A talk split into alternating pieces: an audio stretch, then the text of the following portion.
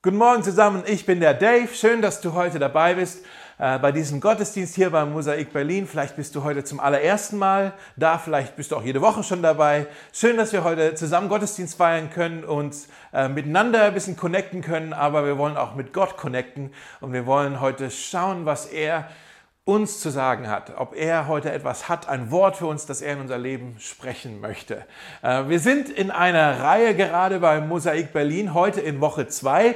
Äh, diese Reihe, die nennen wir Waymaker. Waymaker, also den Wegebner, den Wegbereiter. Und wir sprechen hier natürlich von Jesus. Jesus, der Wege bereitet, der Wege bahnt, der, wo noch keine Wege sind. Und wir schauen uns in dieser Reihe äh, verschiedene Geschichten an aus äh, der Bibel, wo ganz unterschiedliche Leute Begegnungen haben mit Jesus. Und die haben, es sind unterschiedliche Leute, unterschiedliche Geschichten, die haben nicht sehr viel gemeinsam, außer natürlich, dass sie irgendwann in ihrem Leben mal Jesus getroffen haben. Und das andere, was sie gemeinsam haben, ist, dass jeder von ihnen hat so eine Art innere, äh, so eine Art Barriere, etwas, was sie äh, abhält zu Jesus, etwas, das zu Jesus zu kommen, etwas, das, was sie zurückhält. Ja, und, und Jesus schafft es bei jeder Person auf ganz unterschiedliche Art und Weise, eine Brücke über diese Barriere zu bauen. Und das wollen wir uns anschauen in dieser Reihe. Die, wir wollen uns Barrieren anschauen, wir wollen uns Brücken anschauen und wir wollen uns schauen, wie Jesus Wege schafft zu uns Menschen hin, zu unserem Herzen hin. Und ich glaube, ich hoffe, was wir gemeinsam herausfinden werden, ist, dass ja, Jesus ist der Weg zum Vater, aber es gibt tausend verschiedene Wege zu Jesus hin. Jesus ist der Weg zum Vater, zu Gott, aber es gibt tausend verschiedene Wege zu Jesus hin. Und Jesus ist super kreativ. Er möchte mit jedem einzelnen Menschen, auch mit dir, auch mit mir, eine ganz persönliche Geschichte schreiben. Und äh, das schauen wir uns an in dieser Reihe. Ich freue mich, dass du dabei bist. Heute sind wir äh, in einer Geschichte, die ist im Johannesevangelium, Neues Testament, Johannesevangelium Kapitel 4. Und bevor wir jetzt aber diesen Text lesen aus diesem Kapitel, müssen wir kurz mal schauen, wo ist denn diese Geschichte eigentlich platziert in äh, der Chronologie von dem Johannesevangelium. Also vor Kapitel 4 ist natürlich Kapitel 3, logisch, ja. Und in Kapitel 3, da sehen wir, wie Jesus eine Begegnung hat mit einem anderen Menschen und das ist ein Mann äh, namens Nikodemus. Nikodemus, der wird namentlich erwähnt. Er war er hat für den Tempel irgendwie gearbeitet, er war ein, ein Jude, er war ein religiöser Mensch, ein sehr moralisch aufrichtiger Mensch. Er hatte großen Einfluss, äh, wie gesagt, und er wird auch namentlich erwähnt, Nikodemus. Und mit ihm spricht Jesus. Und jetzt im Kontrast dazu in Johannes 4, in diesem Text von heute, sehen wir, Jesus spricht mit einer Frau, nicht mit einem Mann. Er spricht mit äh, ein, einer Ausländerin und nicht mit einem Juden aus seinem Stamm, aus seinem Volk. Er spricht mit einer Frau, die keinen Einfluss hat, anders als bei Nikodemus. Äh, sie hat kein äh, vorzeigewürdiges moralisches Führungszeugnis. Nein, sie hat eine sehr kaputte Vergangenheit, eine traurige Vergangenheit. Und sie wird nicht mal namentlich erwähnt. Wir wissen nicht mal, wie sie heißt. Bei Nikodemus sagt Jesus, unter anderem den, äh, den bekanntesten Vers aus, dem ganzen, aus der ganzen Bibel. So sehr hat Gott die Welt geliebt, dass er seinen einzigen Sohn gab, Jesus, damit alle, die an ihn glauben, nicht verloren gehen, sondern ewiges Leben haben. Der vielleicht bekannteste Vers aus der ganzen Bibel. Da ist dieser Vers drin, in diesem Gespräch mit Nikodemus. Und ich glaube, Nikodemus hat das gehört und sagt, so sehr hat Gott die Welt geliebt. Naja, Moment mal, Jesus, so sehr hat Gott uns Juden geliebt. Ja, dass er uns retten möchte. Und Jesus sagt, nein, nein, Gottes Liebe ist noch viel größer als nur für einen Stamm. Gottes Liebe ist für die ganze Welt. So sehr hat Gott die ganze Welt geliebt, dass er alle Menschen retten möchte, nicht nur einen Stamm. Alle Menschen sollen gerettet werden. Und jetzt in Kapitel 4 redet Jesus mit dieser Frau aus einem anderen Stamm, aus einem anderen Volk. Und er, er illustriert eigentlich das, was er Nikodemus in äh, Kapitel 3 gesagt hat, illustriert er jetzt in Kapitel 4, er sagt, schaut, schaut her, auch für diese Frau, die nicht mal namentlich erwähnt wird, wir wissen nicht mal, wie sie heißt, auch für sie ist Rettung gekommen. Ja, schauen wir uns diesen Text jetzt an in Johannes Kapitel 4, wo Jesus diese Frau trifft, die Frau am Brunnen. Da verließ Jesus Judäa und ging wieder zurück nach Galiläa. Sein Weg führte ihn durch Samarien. Er kam zu der samaritanischen Stadt Sychar in der Nähe des Feldes, das Jakob seinem Sohn Josef gegeben hatte. Dort befand sich der Jakobsbrunnen. Erschöpft von der langen Wanderung setzte Jesus sich um die Mittagszeit an den Brunnen. Kurz darauf kam eine Samaritanerin, um Wasser zu schöpfen, und Jesus sagte zu ihr, Bitte, gib mir zu trinken. Er war zu diesem Zeitpunkt allein, denn seine Jünger waren ins Dorf gegangen, um etwas zu essen zu kaufen. Die Frau war überrascht, denn sonst wollen die Juden nichts mit den Samaritanern zu tun haben. Und sie erwiderte, Du bist ein Jude und ich bin eine Samaritanerin. Warum bittest du mich, dir zu trinken zu geben? Und Jesus antwortete, wenn du wüsstest, welche Gabe Gott für dich bereithält und wer der ist, der zu dir sagt, gib mir zu trinken, dann wärst du diejenige, die ihn bittet, und er würde dir lebendiges Wasser geben. Aber Herr, Du hast weder ein Seil noch ein Eimer und dieser Brunnen ist sehr tief. Wo willst du denn dieses lebendige Wasser nehmen? Bist du, bist du größer als unser Vater Jakob, der uns diesen Brunnen hinterließ? Wie kannst du besseres Wasser versprechen, als er und seine Söhne und sein Vieh hatten? Jesus sagte, wenn die Menschen dieses Wasser getrunken haben, werden sie schon nach kurzer Zeit wieder durstig. Wer aber von dem Wasser trinkt, das ich ihm geben werde, der wird niemals mehr Durst haben. Das Wasser, das ich ihm gebe, wird in ihm zu einer nie versiegenden Quelle, die unaufhörlich bis ins ewige Leben fließt. Und die Frau sagte, bitte Herr, mhm, bitte gib mir von diesem Wasser. Dann werde ich nie wieder durstig und brauche nicht mehr herzukommen, um Wasser zu schöpfen. Geh, ruf deinen Mann und komm hierher. Ich habe keinen Mann. Das stimmt, sagte Jesus. Du hast keinen Mann. Du hattest fünf Ehemänner. Und mit dem Mann, mit dem du jetzt zusammenlebst, bist du nicht verheiratet. Das hast du richtig gesagt. Herr, ich sehe, dass du ein Prophet bist. Sage mir doch, warum ihr Juden darauf besteht, dass Jerusalem der einzige Ort ist, um Gott anzubeten. Wir Samariter dagegen behaupten, dass es dieser Berg hier ist, wo unsere Vorfahren gebetet haben. Glaube mir, sagte Jesus, es kommt die Zeit, in der es keine Rolle mehr spielt, ob ihr den Vater hier oder in Jerusalem anbetet. Ihr Samaritaner wisst wenig über den, den ihr anbetet. Wir Juden dagegen kennen ihn, denn die Erlösung kommt durch die Juden. Aber die Zeit kommt, ja, sie ist schon da, an der die wahren Anbeter den Vater im Geist und in der Wahrheit anbeten. Der Vater sucht Menschen, die ihn so anbeten, denn Gott ist Geist und deshalb müssen die, die ihn anbeten wollen, ihn im Geist und in der Wahrheit anbeten. Hm, sagte die Frau, ich weiß, dass der Messias kommen wird. Der den man den Christus nennt. Und wenn er kommt, dann wird er uns all diese Dinge erklären. Hm. Jesus sagte, ich bin es. In diesem Augenblick kehrten seine Jünger zurück. Sie waren erstaunt, ihn im Gespräch mit einer Frau zu sehen. Aber keiner fragte ihn, warum er das tat oder worüber sie gesprochen hatten. Die Frau ließ ihren Krug neben dem Brunnen stehen, lief ins Dorf zurück und erzählte an. Kommt mit und lernt einen Mann kennen, der mir alles ins Gesicht gesagt hat, was ich jemals getan habe. Könnte das vielleicht der Christus sein? Da strömten die Leute aus dem Dorf vorbei, um ihn zu sehen.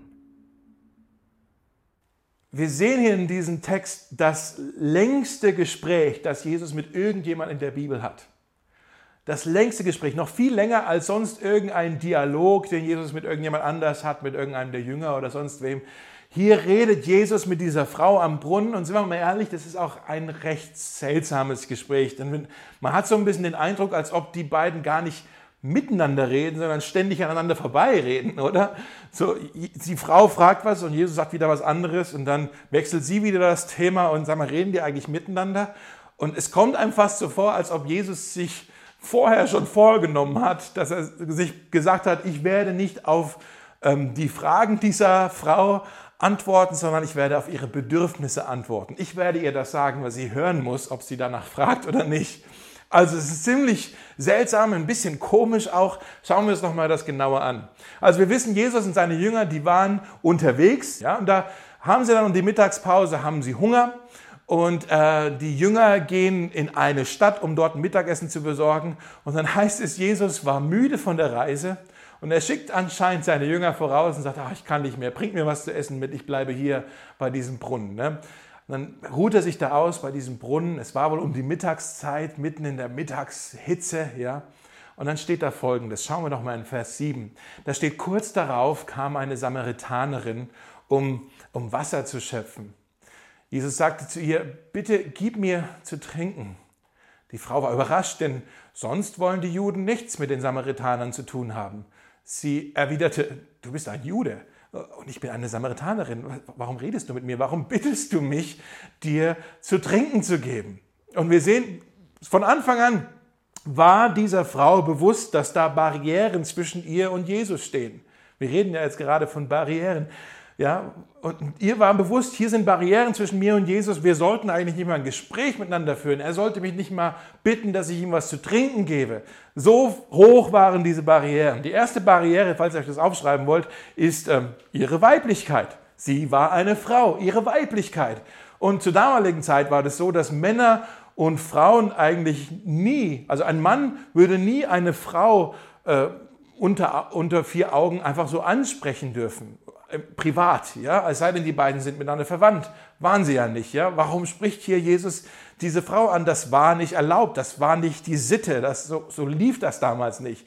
Aber ich liebe das an Jesus. Ihm waren Menschen immer wichtiger als irgendwelche Formalitäten oder als irgendwelche Benimmregeln. Deshalb pfeift er auf die Sitte und er sagt, diese Frau ist mir wichtig. Ich frage sie jetzt mal, ob sie mir was zu trinken geben kann. Und sie war überrascht. Also ihre Weiblichkeit, das war schon mal eine erste Barriere. Die zweite Barriere, und da müssen wir jetzt ein bisschen genauer hinschauen, äh, war ihre Abstammung. Ihre Abstammung. Sie sagt, hey, du bist Jude und ich bin Samaritanerin. Und sie wusste sofort, hey, in, sie hat ihn wahrscheinlich am Akzent, am Dialekt erkannt oder was auch immer. Du bist Jude, ich bin Samaritanerin. Äh, Samaritaner und Juden, die hassten einander. Sie konnten sich nicht leiden. Das waren Volksgruppen oder Stämme, die sich nicht leiden konnten. Ja? Die hatten einen Hass aufeinander. Und Mensch, ist dieser Text nicht relevant für unsere heutige Zeit? Mit allem, was wir so gerade in den Medien und auch in unserer Stadt so sehen, mit Rassismus und Black Lives Matter und alles, was hier gerade so wieder so hochkocht in unserer Gesellschaft. Dieser Text, obwohl diese Geschichte schon 2000 Jahre her ist, da ist was drin, was wir heute hören müssen. Jesus zeigt hier etwas, wie er eine Brücke baut. Das müssen wir verstehen, was Jesus hier tut. Wer waren denn diese Samaritaner? Die Samaritaner waren, ähm, die lebten im, im, nördlichen Königreich von Israel und sieben Jahre, 707, 700 Jahre vor dieser Geschichte wurde das nördliche Königreich von den Assyrern äh, überfallen, eingenommen. Und die Leute, die Assyrer, die hatten so eine Taktik, dass die gesagt haben, wir, wir werden die Leute mit Absicht äh, umsiedeln äh, im ganzen Reich verteilt. Und damit wir vermeiden, dass sich irgendwelche Volksgruppen irgendwie formieren und vielleicht eine Armee gründen oder irgendwo eine Revolution starten, deshalb werden wir die ganzen Völker, die wir eingenommen haben, das ganze große Königreich der Assyrer, das war gewaltig, äh, die haben die ganzen verschiedenen äh, Leute, die da gelebt haben, einfach umgesiedelt, willkürlich. Das heißt, wenige der Menschen, die dort gelebt haben, sind dort geblieben und die meisten wurden irgendwo anders hingebracht, ja, wurden verteilt im ganzen Reich. Und dann auch andere Leute aus anderen Ländern, aus anderen Stämmen wurden dann hierher mitgebracht. Und was passiert ist, nach nur ein paar Generationen, na, wir haben neue Nachbarn, die Nachbarin sieht hübsch aus, was auch immer, haben Leute untereinander geheiratet und haben Familien gegründet und nach ein paar Generationen waren dann die Samaritaner da. Die Samaritaner waren halb jüdisch, halb Heiden. Ja, sie waren eine gemischte Rasse, wenn man das mal so sagen möchte, weiß ich nicht, ja. Aber sie, sie waren gemischt und, und für die Juden, für die, die nur unter sich geblieben sind, die haben auf die Samaritaner geschaut und gesagt, oh, die sind jetzt Kompromiss ein Kompromissvolk. Sie sind unrein. Sie sind nicht mehr rein, sie gehören nicht mehr dazu. Sie sind jetzt, äh, ja, sie sind jetzt ein Kompromiss. Und das Wort Samaritaner oder das Wort Samariter wurde sogar zu einem Schimpfwort, so wie das N-Wort vielleicht heute, ja. Du bist ein Samariter, du bist ein Samaritaner. Das war eines der schlimmsten Sachen, die man Leute damals sagen konnte. Und die Samaritaner wiederum, die haben sich von den Juden dann äh, natürlich auch abgestoßen gefühlt und konnten die Juden auch nicht mehr leiden und haben dann auch die ganzen jüdischen Propheten und viele, die meisten der jüdischen Schriften auch abgelehnt. Sie haben den den Tempel in Jerusalem abgelehnt. Sie haben gesagt, nee, Gott ist gar nicht in Jerusalem, Gott ist hier bei uns auf diesem Berg und wir haben hier einen Tempel gebaut und hier sind unsere religiösen Hallen und ähm, wir, wir lesen jetzt auch nicht mehr die Propheten und haben eigentlich alles verworfen, außer die ersten fünf Bücher Mose, die Tora. Daran haben sie sich noch festgehalten und, ähm, und aber hatten eigentlich, also sie waren ethnisch jetzt eine andere Gruppe, aber sie waren auch von der religiösen Form, was sie glaubt haben. Es ist was anderes geworden, eine andere Strömung auf jeden Fall als, als die Juden. Und die Juden und die Samaritaner, sie hassten einander. Sie, sie konnten sich nicht leiden. Was das war, war Rassismus zwischen diesen beiden Volksgruppen. Sie konnten sich nicht leiden. Und zur Zeit von Jesus war das auf jeden Fall so, dass die ähm, beide Gruppen haben hier eine Situation von den äh, Generationen vor ihnen ererbt bekommen, vererbt bekommen aber sie haben auch das weiter genährt, sie haben weiter dazu beigetragen und sie haben das weitergelebt, diese äh, Verachtung voreinander. Und ich glaube, wir müssen da hier an dieser Stelle da kurz drüber reden, weil ich, ich weiß nicht, wie du oder wie ihr so die gesellschaftlichen Entwicklungen bei uns äh, so beobachtet. Ich sehe es, was ich beobachte, ist so eine ich nenne es mal eine wachsende äh, Skepsis gegenüber dem Fremden. Und vielleicht liege ich auch falsch und diese Skepsis ist gar nicht wachsend, sondern die ist jetzt nur offensichtlicher. Das wird jetzt mehr verbalisiert. Dieses, äh, diese Vorurteile, dieses äh, du siehst anders aus als ich, du hast eine andere Hautfarbe als ich, du sprichst eine andere Sprache als ich, du hast einen anderen Pass als ich. Äh, deshalb weiß ich nicht, ob ich bei dir sicher bin weiß ich nicht, ob du mir gut tust. Ich bleibe mal, mal lieber nur hier bei meinen Leuten. Da fühle ich mich sicher, aber vor dir, äh, mit dir bin ich lieber mal vorsichtig. Ja? Und dies, diese Vorsicht, dieses, diese Vorurteile, ich urteile dich aufgrund deiner Hautfarbe oder deiner Sprache oder aufgrund deines Reisepasses, äh, aufgrund dieser Dinge urteile ich über dein Herz oder über deinen Charakter, das ist Rassismus. Das sind Vorteile, das ist Rassismus. Und Rassismus ist, äh, Rassismus reißt das Evangelium auseinander. Das Evangelium, das, das Herz vom Evangelium ist Versöhnung. Versöhnung zwischen uns mit und Gott, aber auch Versöhnung zwischen den Völkergruppen. Wenn wir mal schauen, wie die am, am, am Pfingsten, als die Gemeinde geboren wurde, als der Heilige Geist kam und auf die ersten Christen sie mit Leben erfüllt hat und sie mit Feuer erfüllt hat. Vom ersten Tag an war die Kirche von Jesus, die Gemeinde Jesu Christi, eine bunte Gemeinde, eine diversitätserfüllte Gemeinde. Von Anfang an. Und deshalb, ich möchte, dass du das hörst. Wenn du sonst heute gar nichts mitnimmst aus diesem Gottesdienst, möchte ich, dass du das hörst. Ob du schwarz bist oder weiß bist oder braun bist oder orange bist oder sonst was bist. Du bist nicht nur willkommen hier bei uns, bei Mosaik Berlin. Nein, du bist hier auch gebraucht. Wir wollen dich hier haben, denn wir haben einen Traum, dass unsere Gemeinde so aussieht, wie der Himmel einmal aussieht. Und im Himmel wissen wir, da werden Menschen zusammenkommen von allen Völkern und allen Nationen und allen Sprachgruppen. Wir alle werden zusammenkommen, um vor Jesus niederzuknien. Und wir wünschen uns, dass Mosaik dieses bunte Mosaik auch heute schon bunt ist, dass wir das ein bisschen reflektieren können, dass wir eine bunte Gemeinde sind, eine vielseitige, eine vielschichtige Gemeinde sind. Jesus hat gesagt, mein Haus soll ein Haus des Gebetes sein für alle Völker, für alle Völker, nicht nur für eine Volksgruppe. Paulus hat gesagt, es kommt gar nicht darauf an, ob du Jude bist oder Grieche bist, ob du beschnitten bist oder unbeschnitten bist. Er sagt, es kommt nicht darauf an, ob du zivilisiert bist oder primitiv bist, ob du versklavt bist oder frei bist. Das Einzige, was zählt, sagt Paulus, ist Christus und er lebt in uns allen. Nicht nur in einer bestimmten Volksgruppe. Er lebt in uns allen, sagt Paulus. Im Jeremia, Altes Testament 3, Vers 17, da heißt es, alle Völker werden sich hier versammeln in der Gegenwart des Herrn.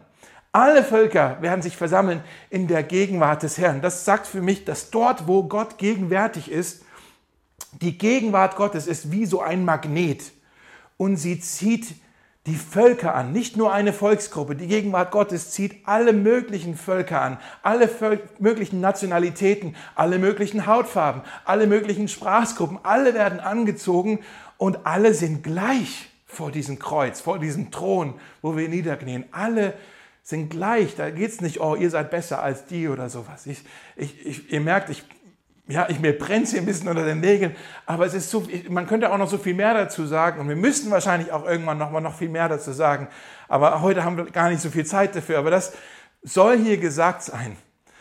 Jesus zeigt uns hier, er baut hier eine Brücke, wo keine Brücke sein sollte und er zeigt uns hier, sein Herz ist wirklich für alle Nationen. Gott hat die Welt so sehr geliebt, dass alle dazugehören dürfen. Also, das erste ist, ihre Weiblichkeit war eine Hürde. Das zweite war, ihre Abstammung war eine Hürde. Die dritte Hürde, die diese Frau noch hatte, um zu Jesus zu kommen, war ihr äh, verborgener Schmerz. Ihr verborgener Schmerz. Wir wissen, sie kam zu diesem Brunnen mitten am Tag, in der Mittagshitze wo sie wusste, also normalerweise gingen die Frauen Wasser holen, entweder ganz früh am Morgen oder spät am Abend, wo es halt kühler war und es war dann nicht so anstrengend, diese schweren äh, Wasserbottiche wieder nach Hause zu schleppen. Ja? Sie ging mitten am Tag, weil sie wusste, zu, dieser Zeit, zu diesem Zeitpunkt wird niemand an diesem Brunnen sein. Da bin ich ganz alleine.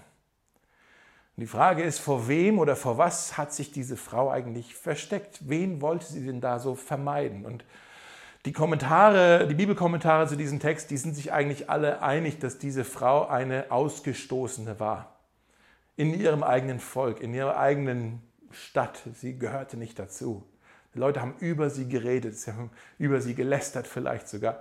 Und in, in der Geschichte, ein bisschen später, sehen, wir haben ja gerade die Geschichte gehört, da, da sehen wir auch, warum das wahrscheinlich so war. Jesus hat ja gesagt, du hast nicht nur einen Mann, du hast fünf Ehemänner und jetzt lebst du mit einem zusammen, der ist gar nicht dein Mann.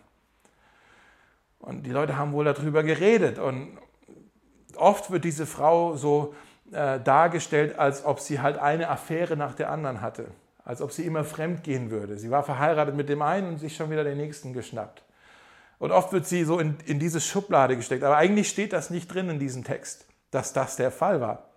Wir kennen die Umstände nicht, warum äh, diese Ehen alle auseinander oder beendet wurden. Ja?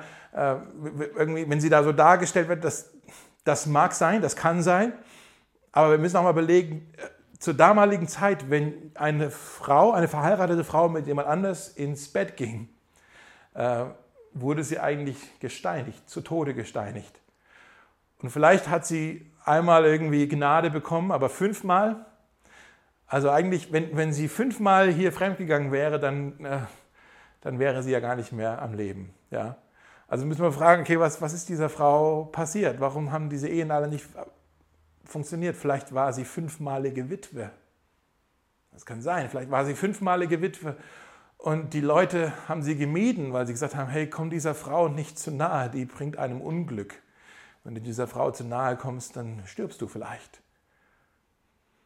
Aber was ist, wenn sie, was ist, wenn sie unfruchtbar war? Und Sie war fünfmal verheiratet und jedes Mal konnte sie keine Kinder bekommen. Und ihre Männer haben sie verlassen und haben andere geheiratet. Und sie war die Weggestoßene. Und Leute haben gedacht, sie war äh, verflucht. Sie konnte keine Kinder bekommen.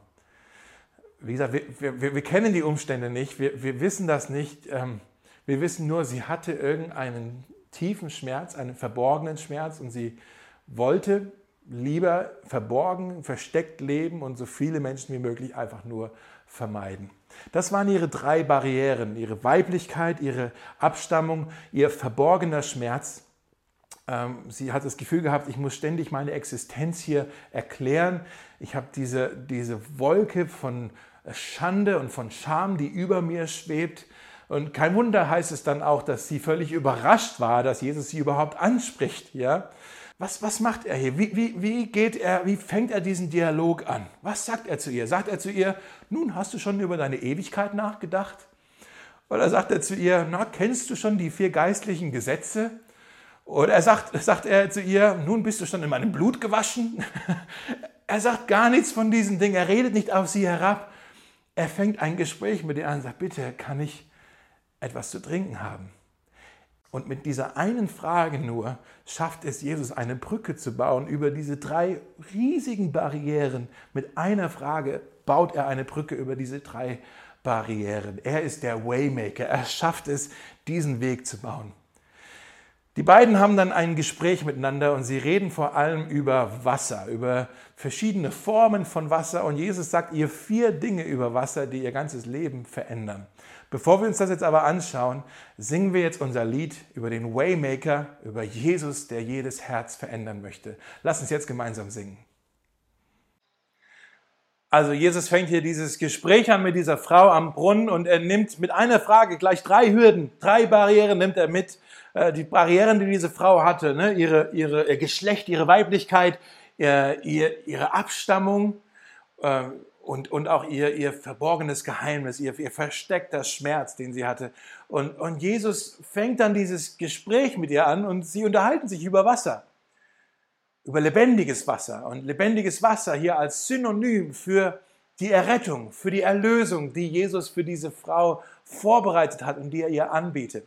Und ich glaube, Jesus sagt ihr hier vier Dinge, die wirklich ihr Leben verändern. Und die möchte ich jetzt noch ganz schnell euch mitgeben, diese vier Dinge. Ich gebe euch wirklich fast nur die Überschriften und ein bisschen was. Äh, man könnte noch so viel mehr zu sagen zu jeder dieser Überschrift. Aber ich lade euch ein, wenn ihr euch trefft mit euren Hauskreisen, mit euren Kleingruppen diese Woche, könnt ihr ja vielleicht diese vier äh, Überschriften nehmen und darüber euch nochmal viel intensiver unterhalten. Deshalb jetzt wirklich nur im Schnelldurchlauf äh, vier Sachen, die Jesus dieser Frau noch mitgibt. Das erste, nochmal, äh, spul mal kurz zurück. Er sagt zu dieser Frau, äh, kann ich was zu trinken haben? Und sie sagt, äh, warum redest du mit mir? Wir sollten nicht miteinander reden. Und dann sagt Jesus wieder zu ihr, wenn du wüsstest, das ist der Vers 10, wenn du wüsstest, welche Gabe Gott für dich bereithält und wer der ist zu dir sagt, gib mir zu trinken, dann wärst du diejenige, die ihn bittet und er würde dir lebendiges Wasser geben.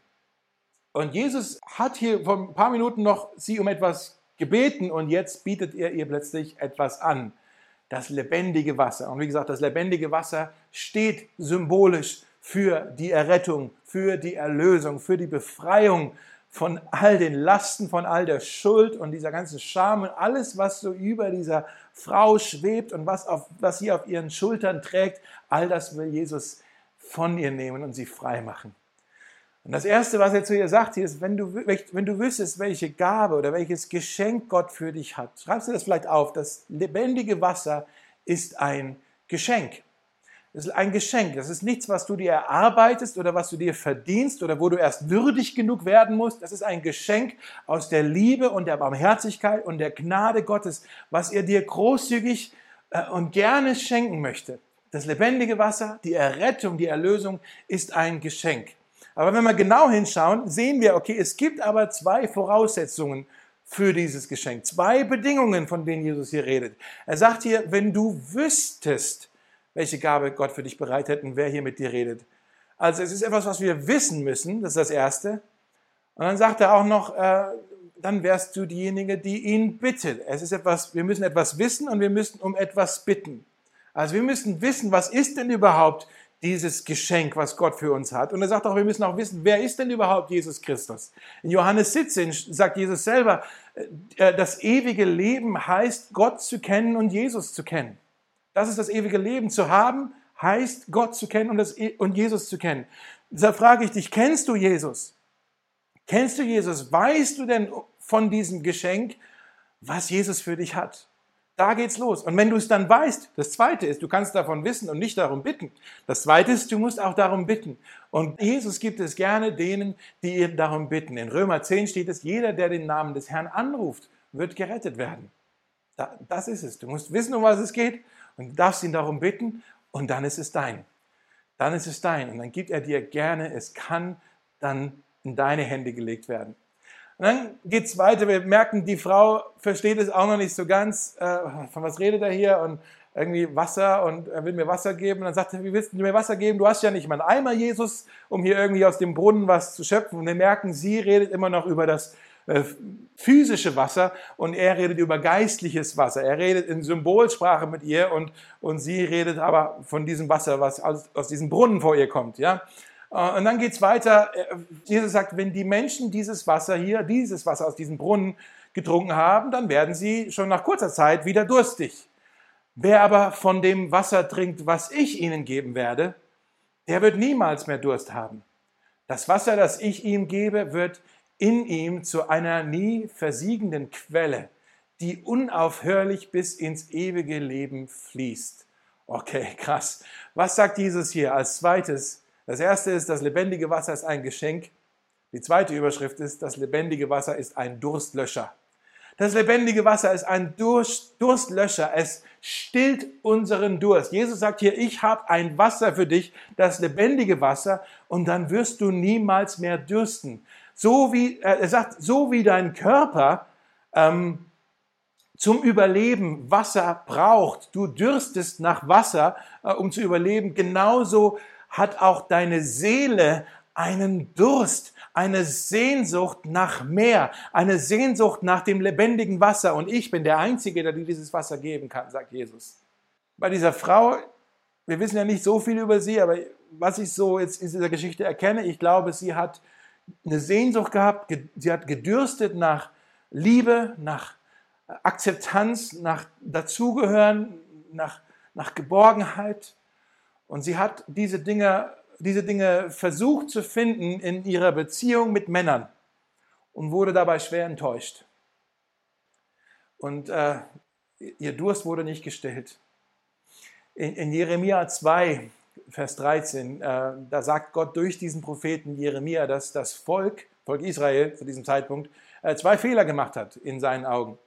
Äh, und zwar sagt er, die Fehler waren, dass sie mich, die Quelle des lebendigen Wassers, haben sie verlassen um sich Zisternen zu graben, löchrige Zisternen, die kein Wasser halten. Also sie haben die, das, die Quelle des lebendigen Wassers ersetzt mit löchrigen Zisternen.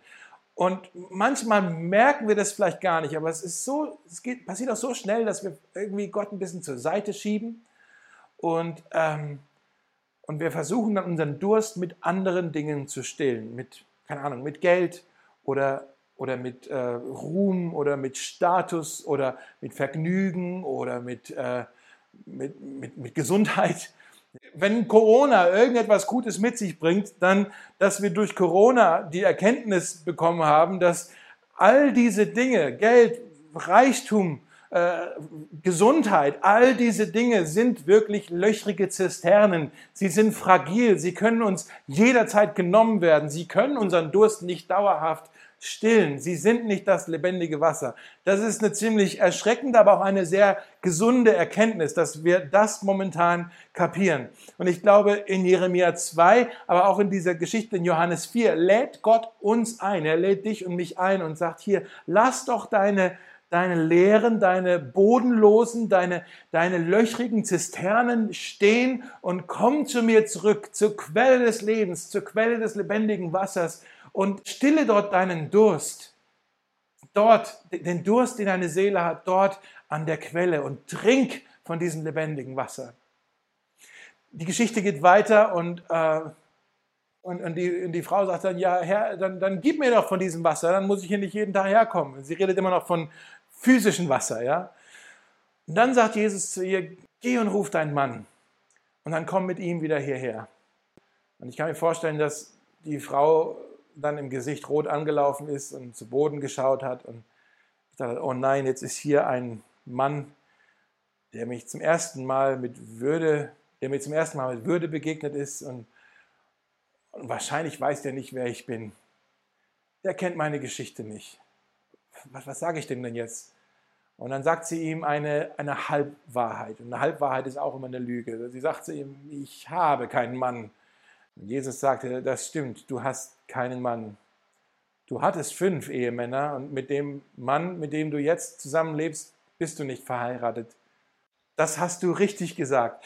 Und nochmal, wir kennen die Umstände nicht und wir wissen nicht genau, warum diese Ehen alle gescheitert sind, aber wir sehen offensichtlich, hier war ein Schmerz und hier war eine Zerbrochenheit da. Hier war etwas, über das sich die Frau sehr geschämt hat und sie wollte eigentlich das gar nicht zur Sprache bringen. Und wir fragen uns, warum, Jesus, bringst du das jetzt auf den Tisch? Warum, warum sprichst du das jetzt an? Ihr habt euch doch gerade so schön über was Positives, das Wasser unterhalten. Warum musst du jetzt über dieses beschämende Thema sprechen? Aber wir müssen verstehen, dass zur Rettung, zum lebendigen Wasser, zu, zur Befreiung gehört immer auch, dass wir unsere Sünde, unsere Schande, unsere Hilflosigkeit, unsere, unseren Schmerz, unsere Zerbrochenheit, all das bringen wir auch mit uns mit zu Jesus. Das, was wir getan haben, das, was uns angetan wurde, das bringen wir zu Jesus hin. Nicht damit er es uns nochmal mehr reinreiben kann, sondern weil er es rausreiben möchte. Er möchte es heil machen. Er möchte es heilen. Er möchte uns reinwaschen. Das ist das Dritte, was ihr aufschreiben könnt. Das lebendige Wasser ist ein Heilmittel. Es ist ein Heilmittel, ist ein Geschenk, es ist ein Durstlöscher, aber es ist auch ein Heilmittel. Es ist unsere Heilung. Es rettet uns. Und Jesus legt hier wirklich den Finger auf die Wunde und sagt, hier ist da, wo die Rettung hingehört. Da brauchst du Heilung. Da muss Heilung passieren. Und er, er deckt hier, er entblößt hier ihre Zerbrochenheit. Er deckt es auf. Aber nicht verurteilend. Seht ihr das? Nicht verurteilend, sondern ähm, barmherzig. Mit, mit Gnade, mit, mit, mit, mit sanft, äh, auf eine ganz sanfte Art und Weise deckt er hier auf und legt den Finger auf die Wunde über das, was ihr so weh tut und er will es heil machen. Und, und die, die Frau sagt sich, meine Güte, der, Mann hier weiß alles über mich, der weiß sogar das Schlimmste über mich und, und trotzdem begegnet er mir auf so eine barmherzige Art und Weise, äh, was mache ich denn jetzt? Das ist ein bisschen äh, awkward. Was, was, was sage ich denen denn jetzt? Und ich glaube, da war dann so eine kurze Pause in diesem Text, ja, in diesem Dialog. Jesus sagt, du hast recht, du hattest fünf Männer gehabt und der, mit dem du jetzt gerade zusammen bist, der ist nicht dein Mann. Was sage ich jetzt? Was sage ich jetzt? Was sage ich jetzt? Äh, ich sehe, dass du ein Prophet bist, sagt die Frau. Merkt ihr, wie, wie, wie komisch diese Situation eigentlich ist? Äh, und dann versucht die Frau, und ich, wir können verstehen warum, versucht dann auch ähm, das Gespräch, das Thema wieder zu wechseln und sagt, ah, ich sehe, du bist ein Prophet.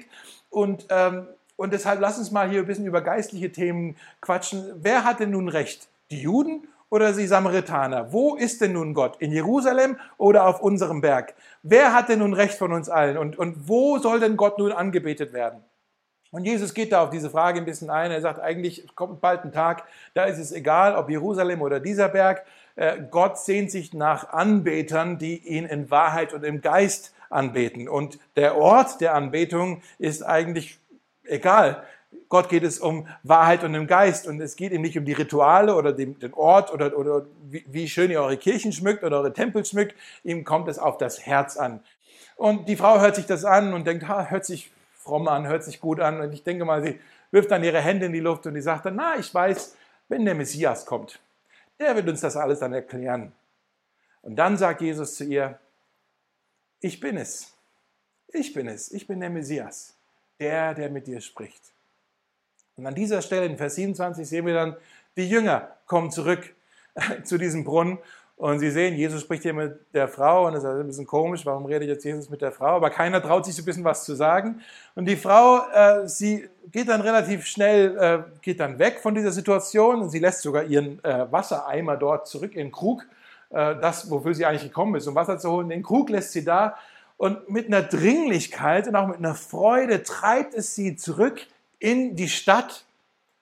Und dort geht sie hin und was macht sie in Vers 29? Sie, sie erzählt allen in der Stadt von ihrer Begegnung mit Jesus und sie sagt, kommt mit und lernt einen Mann kennen, der mir alles ins Gesicht gesagt hat, was ich jemals getan habe.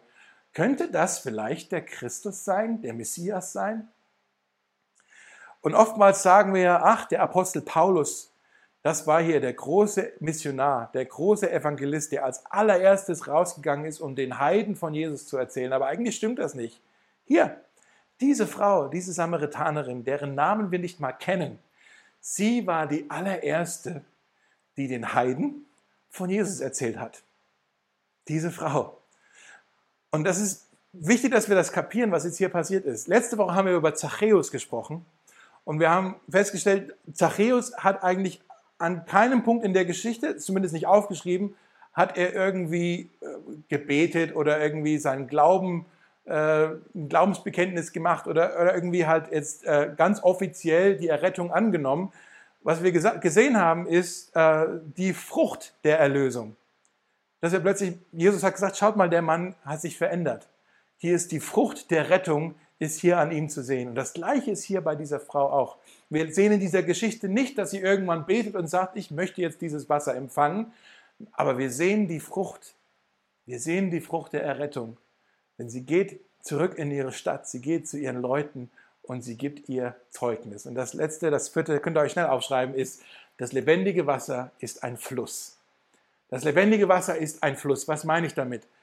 Wenn du das lebendige Wasser von Jesus empfangen hast, dann horte es nicht wie in einem Reservoir, wie in einem Staudamm, wo du es alles nur für dich behältst. Nein, es soll kein Staudamm sein, es soll kein Reservoir sein, es soll ein Fluss sein, der zu dir fließt und dann auch durch dich hindurch zu den anderen Menschen hinfließt. Okay? Das lebendige Wasser ist ein Fluss, es fließt zu dir als Geschenk, es macht äh, es stillt deinen Durst, es ist ein Durstlöscher, es macht dich heil, aber dann soll es auch weiter fließen durch dich zu anderen Menschen hin, so wie bei dieser Samaritanerin. Ja? Stell dir mal vor, jemand äh, merkt, irgendwer, jemand, der im, im, im Labor arbeitet, merkt morgen, ich habe hier das Heilmittel gefunden, den, den Impfstoff für Corona.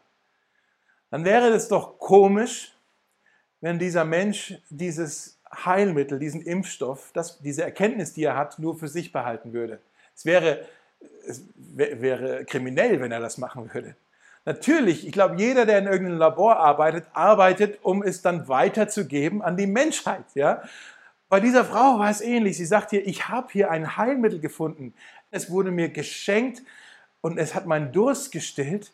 Und ich glaube, das ist das, nach was sich je, jede Seele dürstet, sagt die Frau. Deshalb, wie kann ich das jetzt nur für mich behalten? Es ist ein Fluss, das soll weiter durch mich durchfließen. Und sie geht zu ihren Nachbarn in, ihrem, in ihrer Stadt hin und sie sagt, kommt und seht, könnte dieser vielleicht der Messias sein. Und dann wissen wir ein bisschen später, in Vers 39, sehen wir dann das Resultat. Da wird dann gesagt, aufgrund ihres Zeugnisses glaubten nun viele an Jesus. Aufgrund ihres Zeugnisses glaubten nun viele in der Stadt an Jesus. Und Mensch, das wünsche ich mir so sehr für Berlin, das bete ich für Berlin, dass aufgrund der Zeugnisse, der Geschichten, die wir Christen zu erzählen haben, das, was Jesus in uns und an uns getan hat, wenn wir das weitersagen, dass aufgrund dessen viele Menschen anfangen, auch an Jesus zu glauben. Ich möchte gerne zum Abschluss äh, mit euch beten. Lass uns jetzt beten, einfach vor unseren Bildschirm. Ich lade euch ein, einfach mit mir zu beten. Jesus, ich danke dir so sehr. Wir staunen darüber, wie du dieser Frau begegnet bist. Nicht verurteilend, nicht von oben herab, sondern du, du bist ihr begegnet mit, mit Barmherzigkeit. Ähm, du hast ihren Wert gesehen, du hast ihre Würde gesehen und bist ihr so begegnet. Ich bete, Herr, für alle, die das jetzt heute hören und vielleicht auch Heilung brauchen in ganz verschiedenen Stellen in ihrem Leben. Ich bete, Herr, lass Wasser fließen in diese, in diese Bereiche, in diese Stellen in dem Leben, wo Heilung nötig ist. Ich danke dir, Herr, dass du uns heil machst von unserer Sünde, von all den Dingen, die uns kaputt machen. Von all den Dingen befreist du uns, du wäscht uns rein. Danke dafür. Und wenn wir all das empfangen haben, Herr, dann wollen wir kein Reservoir sein, wir wollen kein Staudamm sein, wir wollen ein Fluss sein, wir wollen es weitergeben. Das, was wir von dir empfangen haben, soll durch uns hindurchfließen, zu anderen Menschen hin. Ich bete, Herr, dass du uns heute und vielleicht auch in der kommenden Woche die Augen öffnest, dass wir die Möglichkeiten sehen, die Chancen sehen, die Menschen sehen, wo du uns hinstellst, äh, wo wir deine Liebe weitergeben können. Ja, und falls jetzt hier jemand zuhört und äh, falls du zuhörst und du Jesus das lebendige Wasser noch nicht in deinem Leben empfangen hast und heute dazu Ja sagen möchtest, falls du dich heute dafür öffnen möchtest, lade ich dich jetzt auch noch ein, äh, einfach ein kurzes Gebet mit mir zu sprechen. Du kannst einfach in deinem Herzen mitbeten und sagen, Herr Jesus, Danke, dass du mir lebendiges Wasser schenken möchtest. Ich muss es mir nicht erarbeiten. Ich möchte heute Ja sagen zu diesem Geschenk. Ich möchte es annehmen, dieses Geschenk. Ich bitte dich, stille du meinen Durst, so wie du es hier versprochen hast. Und mach du mich heil, heil, heil du mich von all den Dingen, die, die mich kaputt machen, den Schmerz, den ich in meinem Leben habe, die Sünde, die ich in meinem Leben habe. Herr, mach mich frei davon, heile mich davon. Ähm, ich habe so vieles auch noch nicht verstanden, aber soweit ich es jetzt begreifen kann, sage ich heute an diesem Tag Ja zu dir. Amen. Amen.